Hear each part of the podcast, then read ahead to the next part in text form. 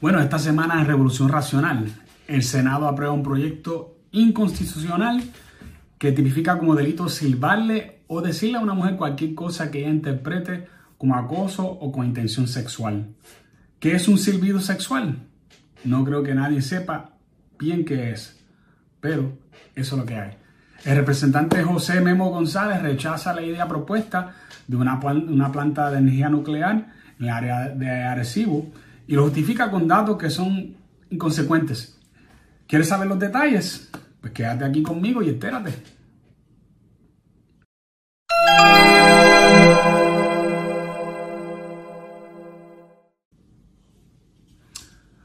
Bueno, si usted pensó que en el 2021 las cosas estaban de locura, pues empezamos con el 2022 y vimos muchas cosas raras como en, el proyecto 184 y 185 del Senado.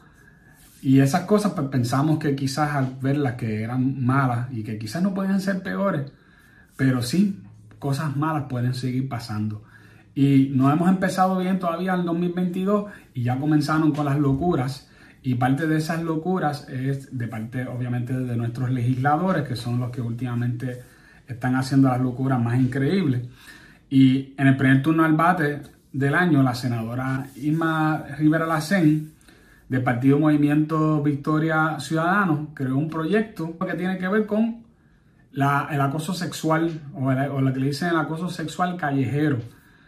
Y es un proyecto que trata de tipificar como delito que un hombre, o eh, inclusive no dice hombre, puede ser cualquier persona que, que haga algún tipo de sonido o que haga algún gesto que a la, mujer o al hombre que lo está escuchando no le guste, pues ya hizo eso inmediatamente. Puede ser un delito que puede eh, constituir una multa de 50 dólares y eh, en algo que prácticamente parecido a una novela de George Orwell eh, de 1984 ocurre que, también te van a hacer que tú tomes unas clases de... Eh, no se sabe muy bien porque básicamente lo que hacen con la clase es que se lo dan a, un departamento de, la... Que, tiene que ver con la Procuraduría de la Mujer y ellos, ellos pueden escoger qué clase te van a mandar a, tomar, pero me imagino que tiene que ver una clase que será de hostigamiento de alguna clase, ¿no? Y eh, esto que, que tú acabas de escuchar aquí lo que me deja a mí atónito es que el proyecto no solamente pasa, sino que pasa con una cantidad increíble de votos. Eh, solamente hubo un voto en contra, que fue de Joan Rodríguez Bebe, y ningún otro senador se fue en contra. Y, y, estamos hablando de que dentro, yo sé, yo sé que dentro del PNP y dentro del Partido Popular tiene que haber conservadores allí que o por lo menos se cantan de conservadores, a menos que ellos son conservadores de cartón. Y estas personas están allí, pero no se dan cuenta del peligro en que, están, en que nos están exponiendo ni que nos están poniendo. Y es increíble ver cómo nos tratan de robar nuestros derechos, no unos derechos, eh, ni tan siquiera unos derechos que, que son adquiridos a través de, de, una lucha reciente. Estamos hablando de un derecho fundamental que es el derecho a la libre expresión que nos, nos da la primera enmienda de la, de la Constitución de Estados Unidos, que nos permita a nosotros decir lo que nosotros queramos, emitir cualquier ruido que queramos emitir con libertad y tomar eso y, darlo por nada, por hacer lo que se conoce como un señalamiento de virtud. O sea, que ellos están tomando este proyecto y que es el proyecto 326 del, eh, del Senado, que ya, que ya pasó, eh, porque nos venimos a, enterar un poquito tarde de esto, de, de, que tan siquiera este, este, este proyecto existía. Y tomar un proyecto que nos va a robar a nosotros de ciertas libertades y pasarlo no por una mayoría, sino por una supermayoría. Lo que, eh, lo que faltaba fue un voto para que fuera unánime. Y sí, hubo una, unas personas que, que, creo que fue una persona una abstención y otra persona faltó, pero es, algo que, que, es increíblemente preocupante cómo es que estas personas, muchos de ellos con estudios, no solamente con estudios, sino algunos de ellos abogados, y que no se den cuenta de lo peligroso que es esta ley que está diseñado solamente para hacer un señalamiento de virtud. Y otra vez, ¿qué yo quiero decir con un señalamiento de virtud? ¿Qué, qué es eso? Eh, es una ley que están creando para hacer ver bien a los senadores que lo crearon. Para ellos poder decir, ah, yo firmé. Yo firmé porque yo estaba de acuerdo en proteger a las mujeres. Y esta ley protege a las mujeres de ser atropelladas por los hombres en las calles y que le piten de una forma fea y que le digan cosas feas, ¿no? El problema no es ese, nadie quiere, y déjame ser bien claro, nadie quiere que haya hombres enfermizos en las calles diciéndole improperios a las mujeres. Nadie quiere, y por lo menos yo no conozco ninguna mujer que le agrada escuchar un silbido de un hombre que ya no conoce, con quien nunca ha hablado. Y, eh, no sé, en verdad todavía hasta el día de hoy, yo a veces, eh, inclusive hablé hace poco con mi esposa sobre esto y yo le pregunté, ¿habrá, existirá alguna mujer que le agrada escuchar el silbido de un hombre que no, que a quien nunca ha conocido de momento? Y obviamente no, eh, hasta ahora, ¿verdad? Puede ser que exista, pero yo no la conozco y no creo que, si existen, tienen que ser muy pocas, ¿no? Entonces, eso obviamente no es la preocupación porque nosotros quisiéramos proteger a toda la gente que fuera posible.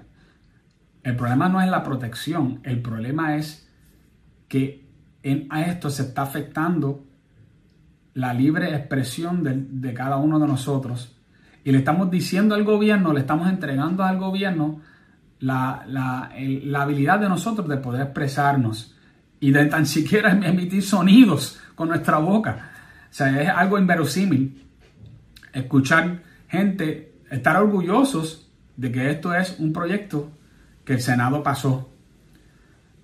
Obviamente yo tengo mi creencia, mi creencia va a ser en este caso y, no creo, no, creo que es una creencia fundamentada eh, en la realidad, que es que aunque esto pasara, eh, la, Cámara de Representantes, y aunque el gobernador lo firmara, porque es muy posible, como es un proyecto que suena bonito, puede ser que lo firmen como para...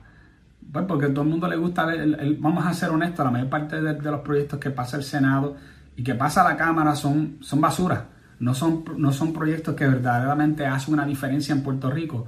Entonces, ellos se quedan con las ideas de hacer algún tipo de proyecto que los hace por lo menos verse bien, porque obviamente cada uno de estos representantes y senadores necesita ganar sus, próximas, próximas elecciones y tener una cartera de cosas que ellos pueden decirle a usted, a usted que me está escuchando, puede decir, eh, yo hice este proyecto para ti.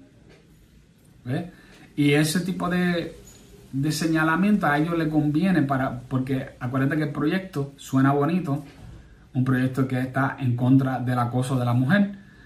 Y ese, eso es lo que verdaderamente importa, porque la mayor parte de las personas no leen los proyectos, no saben de qué se tratan.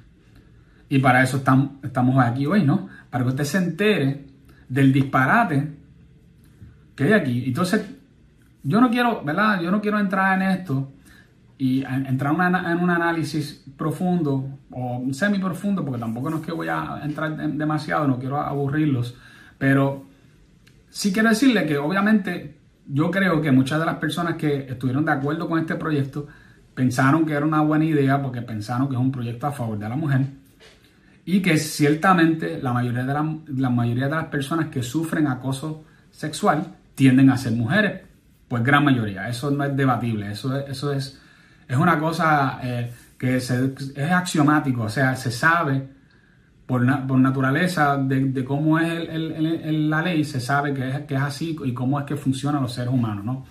Los, los piropos y los silbidos, pues definitivamente son cosas desagradables y de mal gusto, hacen sentir a las mujeres que están en un lugar inseguras, inseguros, perdón, y lo puede hacer temer por su seguridad personal y que hay que hacer algo en contra de este tipo de acoso que tiende, que tiende a ser común. Esa es la mentalidad. La mentalidad es que tenemos que hacer algo para tratar de, de que no haya tanto de este tipo de acoso, ¿no? Y eso, eh, las buenas intenciones no son los que hacen que una ley sea buena. Eso es bien importante que usted lo sepa. He visto ya algunas personas tratando de, justificar la ley pensando, y este, este ha sido hasta ahora el pensamiento que yo he visto, el pensamiento es, no, y si ayuda a, a que algunas mujeres no sientan acoso. Y eso sería maravilloso, que eso pasara. Lo que pasa es que yo y todos en Puerto Rico no debemos de entregar al gobierno nuestros derechos que va a hacer más daño que bien, pensando que ese pequeño bien que va a hacer es suficiente. Lo que tenemos aquí es que es, esto atenta contra la, eh, nuestros derechos de la primera enmienda de la Constitución de Estados Unidos. Y esa, esa primera enmienda se creó específicamente por algo que, que, es bien importante que usted sepa. Y es que cuando esto se creó, se creó con la idea de no solamente proteger a, aquellas cosas que la gente digan que a la gente le agrada. Inclusive eso no hay que protegerlo. Cuando a la gente le gusta lo que están escuchando, nadie, nadie se molesta. La idea detrás de la primera enmienda fue proteger opiniones y expresiones que a la gente no le gusta. ¿Por qué es esto? Porque al gobierno, a través de todos los tiempos, se ha visto, se pone autoritario. Si usted piensa tan reciente como el siglo XX, nosotros vimos un Hitler, nosotros vimos un Stalin, nosotros vimos un Pol Pot, nosotros todavía podemos ver eh, eh, un Kim Jong-un allá en, en Corea del Norte. Esta gente existe. ¿Cuál es la primera movida que hace todo dictador y todo gobierno autoritario? Pues la primera movida es quitarte a ti derechos de expresión.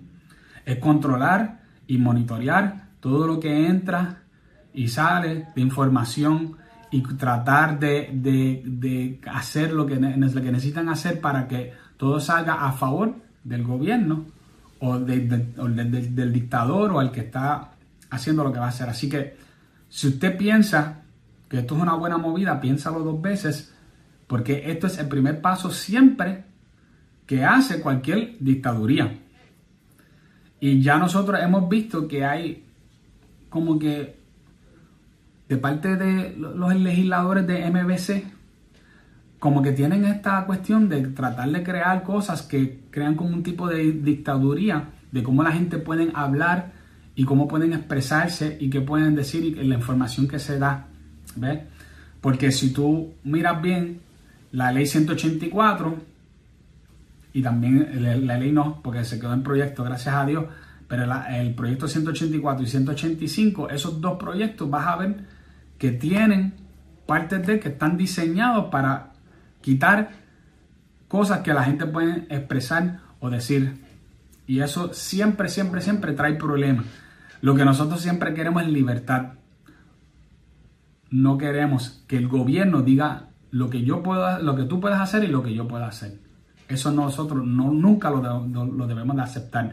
Sea que estás de acuerdo con el partido eh, el Movimiento Victoria Ciudadano o no, usted siempre debe de cuestionar todo.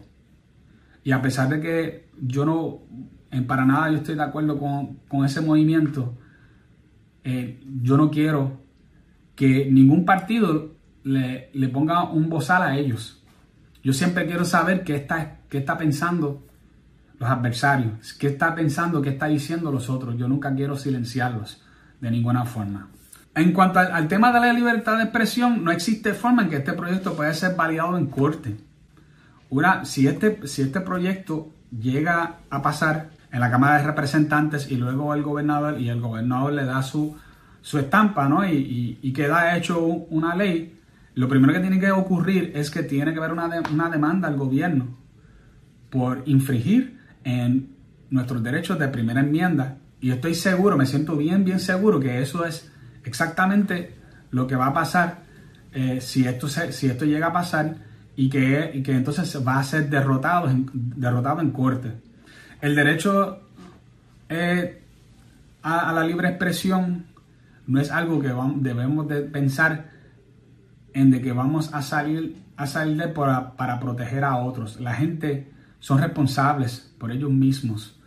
Y, y, obviamente yo no estoy en nada de acuerdo, como le dije anteriormente, que alguien eh, silba o que le diga un improperio a, a, una mujer para nada. Y que quede claro eso. Pero cada persona que escuche algo que no le gusta tiene el derecho de contestar o de ignorar y decir, eso es un ignorante, eso es un atorrante que anda por ahí, que yo no le voy a hacer caso. Y algunos dirán, no, porque entonces luego se puede escalar. Ah, bueno, si se escala. Pues entonces para eso sí hay, hay unas leyes, para que si una persona te está persiguiendo, porque hay, hay la única parte donde la, la, libertad de expresión, donde queda, donde se va ajuste, es cuando una persona viene de ti y te amenaza la vida, y te hace una amenaza directa y, dice que te va a hacer algo. Y si eso pasa, tú tienes el, todo el derecho de llamar a la policía. Y esas leyes ya existen el lenguaje de, esta, de este proyecto es bien vago y obviamente no puede ser claro porque ellos quieren tratar de abarcar lo más posible. Ellos quieren poder eh, eh, que, no se le escape nada. El problema de esto es que cuando tú, cuando tú piensas que no se te va a escapar nada, pues tú tratas de generalizar demasiado para poder abarcar todo y el que abarca, el, que mucho abarca, poco aprieta, ¿no? Y ese, eh, en este caso, una ley así, ya como dijo inclusive la, misma senadora Joan Rodríguez Bebe, dijo, esto puede ser que alguien haga un pito al lado de una mujer y, ya con eso lo multan.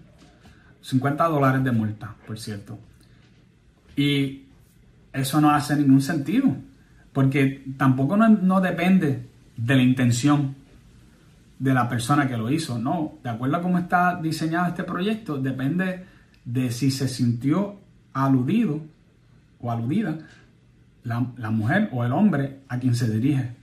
O sea que está completamente, completamente en las manos subjetivas de, una, de otra persona. Y, no tiene que, y tú no tienes que haber dicho nada. Inclusive tú puedes haber hecho un rapón con la voz tuya. así, algo así de sencillo. Y ya eso es suficiente como para que esa persona diga, ah, yo me sentía acosada. Por favor, démelo un boleto a este hombre. Si usted piensa que esto es justo y que esto está correcto, no sé qué más pensar. No, sé qué más pensar de ti. Y así de vago es la, la, ley. Inclusive también tiene una sección que tiene que ver con fotos, eh, también en la ley, también bien vago, no te dice específicamente nada, te dice que, no, que lo que sí menciona los glúteos y las partes ¿verdad? Este, genitales, que de no tomar fotos, pero la forma en que está escrito pudiera ser también, qué sé yo, la oreja. Y si tú, eh, eh, yo, yo, yo, poniendo un escenario aquí bien fácil, bien fácil, tú estás en la playa, estás tomando una foto a tu amigo y por ahí mismo detrás, ¿verdad? De ti, pasa una muchacha en bikini y tú tomaste una foto y lo, subiste a tu red.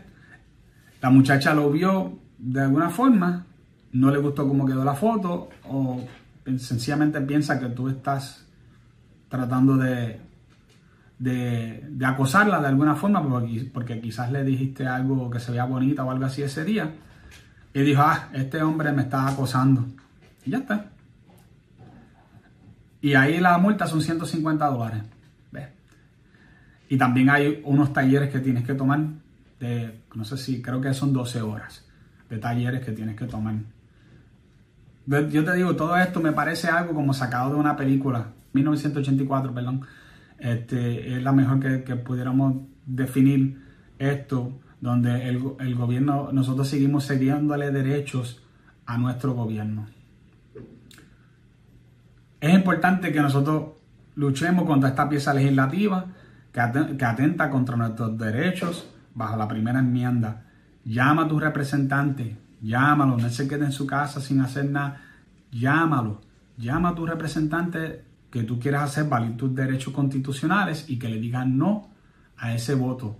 No se quede callado, nos están quitando los derechos fundamentales, fundamentales. Bueno, pasando ahora a otra cosa, esta, misma semana pasó algo interesante y es que un representante del área de Arecibo, José Memo González, se opuso a un estudio de viabilidad para un mini reactor nuclear, diciendo que en Arecibo no se va a construir ningún reactor nuclear, así de fácil. Parece que alguien le, puso en las manos, ¿verdad? Un, eh, como un de que, como el que usa el Papa, que, que, le da como que parece algún tipo de poder o algo, y él puede proclamar qué es lo que se va a dar y qué es lo que no se va a dar en, los sitios. Y él, él decidió que eso no se va a dar en Arecibo y ya está, porque él es el que manda, ¿no? Hay un problema porque él también citó eh, unas cosas, también dijo que, por ejemplo, en Alemania están apagando los reactores y que no se pone un reactor nuclear nuevo en Estados Unidos desde 1997 y esos dos datos son ciertos. No vengo a decir que eso no es cierto. Lo que pasa es que esos no son datos sobre la energía nuclear. Esos son datos acerca de bandwagon. Eso es la palabra en, inglés, perdóname, no sé cuál es el, el cual, no sé, no sé cómo decirlo en español, pero vamos a hacer algo. Yo voy a, decir el, concepto y si usted sabe cuál es el, nombre que le corresponde, pues me lo escriben como un comentario debajo, ¿verdad? De cuál se supone que sea el, nombre a esto, pero bandwagoning es cuando una persona quiere estar en el bando con los chicos cool o con los que o con el grupo cool o con el grupo que, ellos ven que está haciendo unos ciertos movimientos, ¿no? Y, y, dice, y dice, ah, ellos van para allá, pues nosotros también vamos para allá. Van para acá, pues yo también voy para allá, porque esos son los que saben de verdad, ¿no? Y la idea de que nosotros vamos a hacer las cosas porque Alemania la hace o porque Estados Unidos lo hace, no significa que sea una buena idea no, o una mala idea. Sencillamente Puerto Rico es un país sumamente pequeño que tiene que hacer las cosas quizás diferentes a como hacen esos países que son mucho más grandes y mucho más poderosos económicamente hablando, ¿no? Pero vamos a ver algunos, algunos argumentos. No quiero entrar, no voy a entrar en todos los argumentos que hay en este asunto, pero yo primero quiero traer lo que yo creo que yo sé, o mejor dicho, déjame decir lo que yo creo, es que lo, yo sé, porque ya, ya yo he hablado y he debatido con varias personas sobre esto, y hay un sentimiento que tiene que ver más con miedo, con todo lo que tenga que ver con energía nuclear. Y yo sé de dónde viene. ¿Por qué? Pues, pues yo nací en los, los 1970 y al yo nacer en el 1970, eso significa que yo viví y vi lo que eran ciertas cosas. Por ejemplo, yo sí, yo me enteré lo que era, lo que ocurrió, lo que se conoce como Three Mile Island, que fue un reactor nuclear que se, eh, sobrecalentó. También yo sé lo que es Chernobyl eh, en, en Checoslovaquia, si no me equivoco. También sé lo que es la planta de Fukushima, después que ocurrió el gran temblor, eh, si no me equivoco, en el 2011, donde hubo un temblor y también hubo eh, un tsunami, y que eh, esa planta tuvo muchos problemas y la tuvieron que apagar, ¿no? Pero es importante que nosotros sepamos dos cosas. Número uno, que uno nunca debe hacer las cosas por miedo. Uno debe hacer las cosas por información, que tú tengas la información correcta en la mente, porque si tú, haces, tú haces las cosas más que a base de miedo, pues entonces nunca vamos a, inventar nada, nunca vamos a lograr nada, porque le tenemos demasiado mucho miedo, ¿no? Pero yo creo que más importante aquí es que nosotros sepamos que, que hay, un, hay, algo, hay un detalle que tiene todas estas plantas nucleares que yo acabo de mencionar, eh, un dato importante, y es que la planta de Three Mile Island, la planta de Chernobyl, esas dos plantas fueron creadas en los 1960. La planta de Fukushima fue creada en 1970 y pico, no me acuerdo exactamente cuál es ese pico, pero sí te puedo decir que fue en, los años 70. Y estuvo corriendo hasta esa, hasta esa fecha, hasta el 2011 y pico. Entonces, eh, esas tecnologías que usaron en esas plantas son sumamente viejas comparados a lo que nosotros pudiéramos tener hoy día. ¿Y por qué yo digo esto? Porque yo creo que es importante que nosotros sepamos que toda tecnología pasa por unas etapas. Hay una etapa donde las cosas son más, eh, más duraderas y más avanzadas y más eh, eficientes. Y hay una etapa donde no. Y también hay una etapa que va pasando que las cosas se van poniendo poco a poco más eficientes y mejores tecnológicamente. Y todo tipo de tecnología pasa por eso. Para darte una idea, los carros, cuando empezaron, eran tremendas porquerías, casi no, corrían bien lento, se dañaban con, con mucha facilidad. No te duraban muchos años tampoco. Pasa el tiempo y los carros cada vez se fueron haciendo más eficientes, se fueron haciendo más seguros porque los carros antes eran más inseguros que ahora. Eh, y además de eso también los, carros ahora se dañan mucho menos.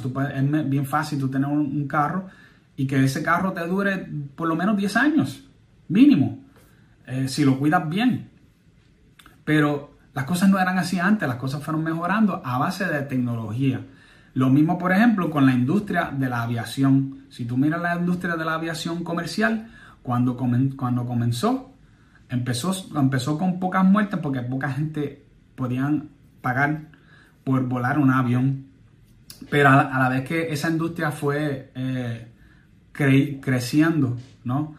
Y se fue eh, haciendo más, más común para todas las personas, tú vas a notar que las, las personas que empezaron a subir la cantidad de personas que, murieron en accidentes aéreos de todo tipo. Y esto incluye hasta eh, terrorismo, todo. O sea, todo lo que podía ocurrir. Eh, era normal que todos los años, eh, por ejemplo, desde 1960 hasta 1990, pasaron que casi todos los años morían mínimo mil personas en accidentes aéreos. Y eso es desde 60 hasta estamos hablando de 30 años, 30 años entre 1960 y 1990, que morían por lo menos mil personas anuales y había años donde morían casi 2000 o sobre 2000. Solamente 5 años, 5 años hubo en ese, tiempo donde murieron menos de mil personas por accidentes aéreos. Sin embargo, si nosotros miramos ahora, en nuestro tiempo eh, más reciente, ¿verdad? Desde, yo diría como desde el, 2010 o 2011 para acá, la cantidad de personas que han muerto en accidentes eh, aéreos ha sido mucho más bajo, ninguno llega a mil, a mil personas. También el, el comentario que tiene que ver con Alemania, es un, es un comentario que, que, que, tiene sus problemas. Pues, y la razón es la siguiente. Porque en Alemania ellos apostaron todo por lo que se conoce como la energía renovable, que es molinos de viento y placas solares. Pero lo que no te dice es que hay un problema con esto y ellos lo más que tienen son molinos de viento, tienen muchísimos molinos de viento. Y eso, esos molinos de viento le dejamos de generar eh, suficiente energía y tuvieron que depender más del petróleo y del gas para poder mantener su nivel energético, lo cual hizo que sus emisiones de carbón subieran un 25%. Si de verdaderamente nosotros queremos hacer esto porque queremos cuidar el planeta, pues no creo que esa sea la mejor jugada entonces, porque Alemania ya se nota que no va por buen camino en cuanto a eso, ¿no? Si nosotros queremos ir por buen camino, quizás es bueno que nosotros pensemos que tenemos una alternativa como la energía nuclear, que es 100% libre de emisiones. Y eso es lo mejor que puede pasar, ¿no? Actualmente también la Unión Europea acaba de proclamar al gas natural y la energía nuclear como las fuentes de energía que van a estar usando en el futuro porque se han dado cuenta que hay un problema con la energía eh, renovable que no da suficiente energía para la demanda de energía que hay y tampoco da suficiente como para las próximas demandas de energía que van a tener las próximas generaciones porque se sabe que a medida que la tecnología va avanzando y va mejorando, pues que la gente necesita más energía, ¿no? En Estados Unidos eh, pasa algo similar como Alemania. La razón por la cual Alemania se metió de lleno, de lleno a la energía renovable fue por el activismo eh, verde que golpeó bien fuerte a Alemania, igual que ha, golpeado a Estados Unidos. Y tenemos eh, estados inclusive como muy recientemente como California, que estaba pensando apagar un reactor nuclear, que es el de creo que Diablo Canyon, que queda en California, pero eh, no hace ningún sentido porque California tiene ahora mismo un déficit de, de energía. Entonces, ¿Por qué quieren apagarlo? Pues, pues, pues, prefieren hacer señalamiento de virtud y demostrar que ellos son los más verdes y apagar esa, planta nuclear para decir que ellos también estaban quitando cualquier tipo de, peligro que pudiera haber con esas plantas, lo cual nunca ha habido ningún problema hasta ahora. En, vez de pensar, oye, si la planta no está generando, pues vamos a seguir con él, o quizás hacer un upgrade donde ellos puedan eh, seguir generando más, eh, más energía verde a través de la energía, la, energía eh, como, se, como se la energía atómica, ¿no? Y hay mucho que se puede hablar sobre el tema, pero basta con decir que la tecnología de energía nuclear está para quedarse. Eso no es algo que se va a ir, sea nuclear, energía nuclear a través de la fusión eh, nuclear o la, o la, fisión nuclear, que es lo que tenemos todavía en nuestras manos, una de esas dos va, a terminar prevaleciendo porque la energía renovable sencillamente no da suficiente y nuestros métodos de captura de, de eso quizás es que no son suficientemente eficientes como para que nosotros podamos seguir sacándole provecho. Así que yo quiero hacer un llamado al representante Memo González, que haga un poco más de estudios sobre el tema, sobre el asunto y que no rechace esto porque hemos escuchado a, través de muchos activistas que tratan de decir que no, que hay energía atómica, no, energía nuclear eh, te puede, causar daños. Eh, hoy día las plantas nucleares que se están creando, que por cierto en China se están creando una gran cantidad de plantas nucleares, en la India también. Recientemente eh, el Reino Unido, o sea Inglaterra, también dijo que iba a empezar a crear eh, reactores nucleares también, porque esto es, bastante obvio, porque funciona y porque crea una energía que es estable y, puede aguantar la demanda de, energética nueva. Si en Puerto Rico están pensando crear, o, con una posibilidad de crear dos reactores nucleares, uno en San Juan y uno en, Arecibo, eh, yo, solo que, yo solo quiero que usted piense, si nosotros actualmente en Puerto Rico pagamos si no me equivoco, es el segundo sitio en todo Estados Unidos que más paga luz, aparte de Hawái, que Hawái tampoco usa nuclear.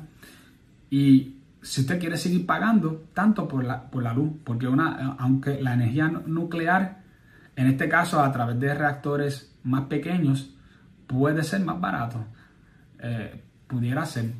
Y yo no, te quiero, no, no lo quiero garantizar porque aquí en Isabela hicieron un proyecto de placas solares eh, muy grandes que mucha gente aplaudieron para después decirnos que la, cantidad de, dinero que estamos ahorrándonos por usar energía renovable era cero.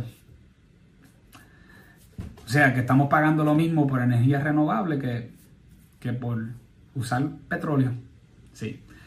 Difícil de, de entender o creer, pero así es nuestra isla.